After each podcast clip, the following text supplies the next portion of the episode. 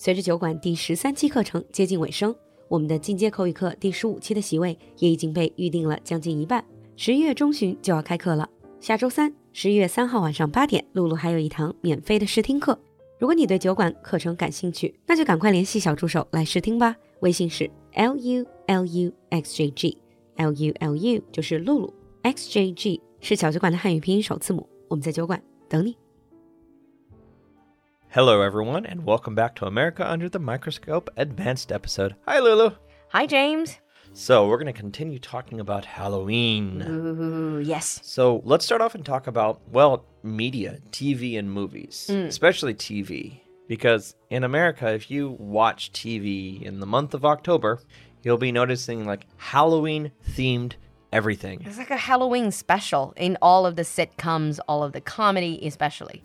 Yep. So like dramas will do a Halloween episode is like like here's a common thing, it's like a medical drama is they have like oh no, this patient looks like he's been bitten by a vampire. when it turns out to be something like really mundane or it's like the ER during Halloween. Yeah. So you get people dressed up as witches to come in with problems. Modern Family, uh, which was very popular a few years back. Modern Family, Claire, one of the mom, she always said about her favorite holiday is Halloween, and they always go to great lengths to decorate their house. It has a lot of money spent on that house. Well, that's a reflection of real life because there are people in America who are just like her. They will go all out on Halloween.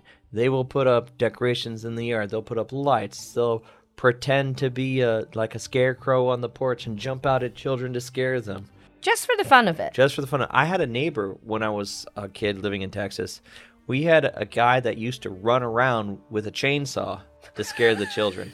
I think that's just some weirdo. I mean, really. he didn't. He, he took the chain off, so it was completely like it's just making the sound. But he'd put on the mask like Jason from Friday the Thirteenth and just go and chase the kids. That just sounds like the neighborhood weirdo, honestly. Well, this was back in the '80s, so that's kind of aging me a little bit. But it's one of those things, isn't it? It's people like to participate because it's fun. And in TV shows and all these media platforms, they like to milk that because it's a it's a very colorful theme. Yeah, it's a great way. I'm it's mandatory fun. And does that mean because every time I watch those, and I, I'm sure a lot of our listeners have that question, where do they get those stuff? Well, Walmart. Halloween has really become a very commercialized holiday, hmm. and they show these things on TV, and that ends up being for sale in the shops, and people buy them. So if you went into a Walmart in America anytime in October, hmm. or any department store, or anything like that, Halloween, Halloween, Halloween, costumes, Halloween candy, Halloween decoration, hmm. Halloween music, Halloween like colors, which are orange and black and red. Yeah, it's just a big commercial opportunity. They will create and make all of these really frivolous things that people will just buy for fun. and it begins the holiday onslaught of America. Because you got mm. October 31st, Halloween. A few weeks later, you have Thanksgiving, ah. Month after that, you have Christmas. And then you have New Year's Day. Ah, so yes. in America, it's like October would be Halloween, Halloween, Halloween, Halloween, Halloween. Switch. Thanksgiving, Thanksgiving, Thanksgiving, Thanksgiving. Switch. Christmas, Christmas, Christmas. Mm. I was like, and a lo- some people get kind of burned out by that. Yeah, but others probably like a bit of fun, especially as it's getting colder. or you do what I did and wait till the November 1st to buy your Halloween candy at 80% discount. You sound like such a cheapskate. Mm, but I always remember one of my favorite Halloween specials episodes probably still on The Simpsons. Remember we talked about The Simpsons? Yeah, I remember. The Tree House, House of, of Horror. Horror. Oh, those were great. That's a classic now. Especially the older ones from many years ago. They do a lot of parodies. Oh yeah, that's that's, That's all what it they're is. saying. Yeah, making you like take classic horror tropes, classic horror films, and Simpsonifying them. Yeah. One thing I've noticed, like in China, for example, around our Ghost Festival in summer, we do have a lot of horror films that would be aired around that time. Is it the same in America, like around Halloween? Oh yeah, like some of the movie channels on TV will have like classic horror movie marathons. Uh-huh.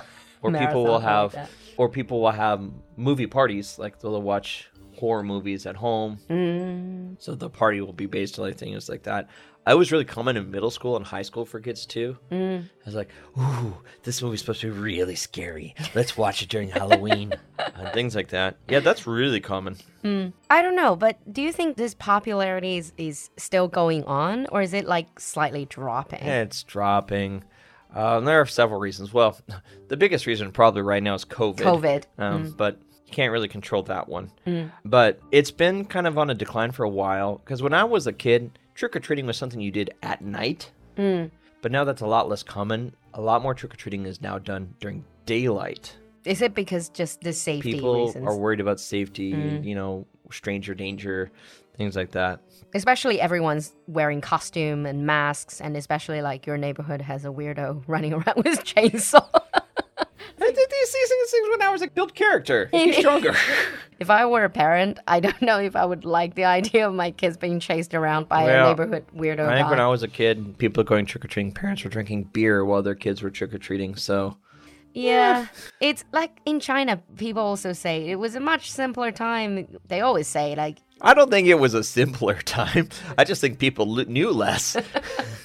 without the internet so Yeah. they're not easily scared mm, i guess so One of the reasons why, you know, this thing of like going to daylight and safety has to do with some urban legends or myths related to Halloween. Mm. So, like in America, there are some people that are seriously afraid of the candy that the kids are receiving. because you don't know what's inside Yeah, they think it could be poisoned, which has never actually happened before. There's no evidence of this. why would they put poison in the candy that's just Urban myths, you know, things people get spread online or even before word of mouth. uh, And so now what people do is like, okay, you only accept candy that has been wrapped and you know from a major company and don't eat it if unless you check it to make sure it has never been tampered with and all kinds of stuff like that. I mean, I understand parents' safety concerns, but they sure suck the fun out of it.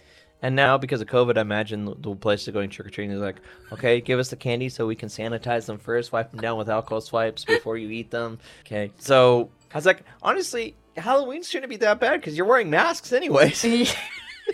that is one holiday that has the built-in mask setting.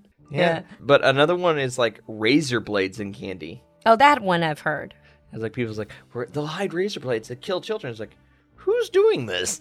Eh, I guess it's because they watched too many bad horror films. Yeah, that's part of it. I mean, there has been issues in the past. Like there was a scandal in America a couple years ago where medicine was poisoned. Ah, And people did die because the, the medicine was tampered with, but not the candy itself. yeah, but that has nothing to do with Halloween, though. That has nothing to do with Halloween. And it might also have something to do with in the past some there have been serial killers that have targeted children with candy in the past, but mm. not on Halloween. This is completely separate, Yeah, but it still enters into the public psyche. psyche. Yeah, I see.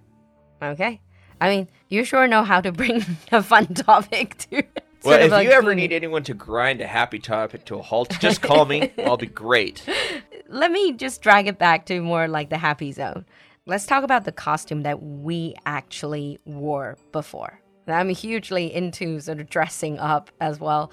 And I'm, I'm sure you've been to Halloween parties. Sure. I haven't done actually done that much dressing up as an adult. I've been a um, mad doctor before. Last year, I dressed up as an online teacher. so business on top, slippers, uh, pajama pants on bottom, as most teachers were teaching last year. Uh, good, Um, and as a kid, I dressed up as Super Mario, Ah. uh, Teenage Mutant Ninja Turtles, Ghostbusters. Man, I can't even remember all the. I've done a soldier once before as a kid too. I've done so many different costumes. How about you? I do the usual. I've dressed up as a cat. I've dressed up as Japanese schoolgirl, like the whole Sailor Moon thing. I have dressed up as a witch. I like the witch thing. Also, Santa. For Halloween? Uh, Yeah, Okay, fair Why enough. not? So that sort of thing. And I always have this. Once I even bought a whole wig, but it didn't fit. Every year I wanted to. But one thing I do like is making Halloween treats.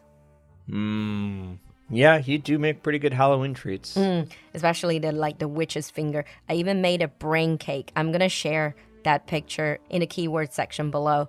But anyhow, if you were to dress up, who would you want to be? What character? Or if you are going with a friend or your boyfriend, girlfriend, or husband and wife, what kind of couple's costume would you want to be in? Leave us a comment in the comment section. Yeah, be creative with your costumes. Yeah, exactly. Thank you, James, for coming to the show. Thank you for having me. Bye, everyone. Bye. 今天的节目你喜欢吗？赶快联系小助手加入酒馆社群吧。小助手的微信号是 l u l u x j g，我们在酒馆 等你。